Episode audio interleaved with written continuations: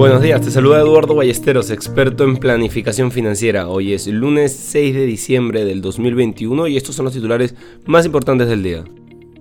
En el plano local, el grupo peruano Alicorp abandonó sus operaciones locales en la Argentina y vendió la empresa a un grupo de empresarios argentinos liderado por Jonathan Gesberg, quien se desempeñaba como country manager de Alicorp Conosur.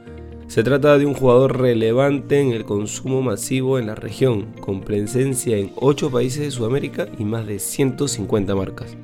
Por otro lado, en cuanto al mercado, el índice general retrocedió un 0.81% y el índice selectivo un 1.06%.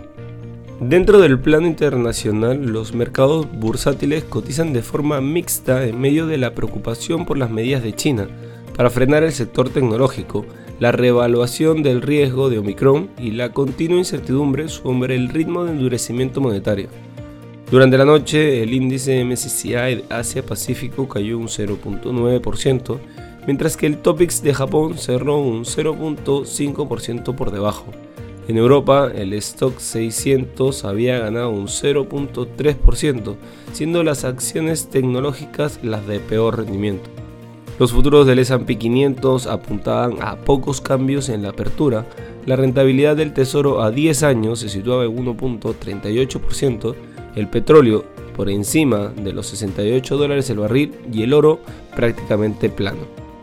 Esta mañana el Banco Popular de China ha recortado el coeficiente de reservas obligatorias de los bancos en 0.5 puntos porcentuales liberando unos 1.2 billones de yuanes, 188 mil millones de dólares de liquidez. La medida que pone a la institución en desacuerdo con otros bancos centrales del mundo se produce en un momento en el que el país se enfrenta a un lento crecimiento económico y a problemas en el sector inmobiliario. En cuanto a este último, se dice que China Evergrande Group está planeando incluir todas sus obligaciones de deuda en el extranjero en su reestructuración. Las acciones del asediado grupo se desplomaron un 20% en las horas de negociación en Asia para caer a un mínimo histórico. Y el periodo de gracia de 30 días para el pago de los intereses de dos bonos en dólares finaliza hoy. Por otro lado, te cuento que el Bitcoin se desplomó el sábado hasta los 42.296 dólares antes de frenar su caída. Otros tokens como el Ether han recuperado casi por completo las pérdidas del fin de semana. El rendimiento inferior apunta a la mayor tendencia institucional de Bitcoin, lo que significa que cotiza más en línea que en otros activos de riesgo. El presidente de El Salvador, Nayib Bukele, dijo en Twitter que el país había vuelto a comprar la moneda, añadiendo 150 más.